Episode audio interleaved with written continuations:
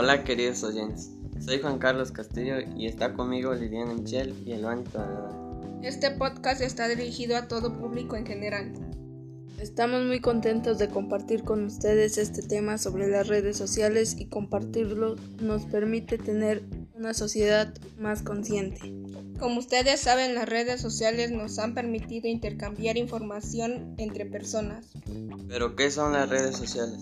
Las redes sociales son plataformas digitales formadas por comunidades de individuos, como intereses, actividades o relaciones en común.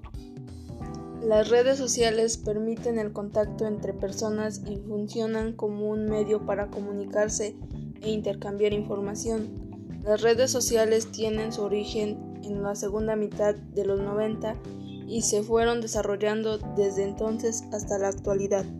¿Para qué sirven? Sirven para comunicar y compartir, mantener o establecer contacto, informarse, entretenerse, también puede vender y comprar productos.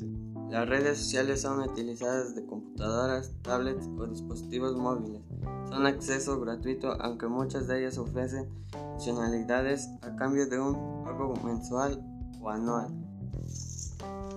Las redes sociales pueden ser un peligro para los jóvenes, adultos y niños menores.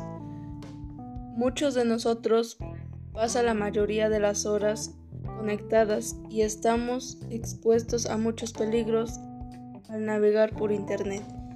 Las desventajas es que uno se expone a ser víctima de ciberbullying, también a personas que no conocen y exponemos nuestra identidad personal.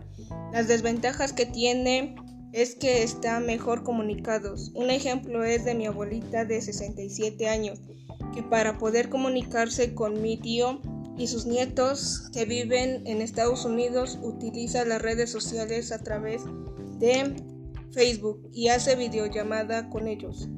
Las redes sociales más populares son Facebook, WhatsApp, Instagram, YouTube, es una plataforma para subir contenido, Messenger y actualmente TikTok, es una de las redes más populares hoy en día.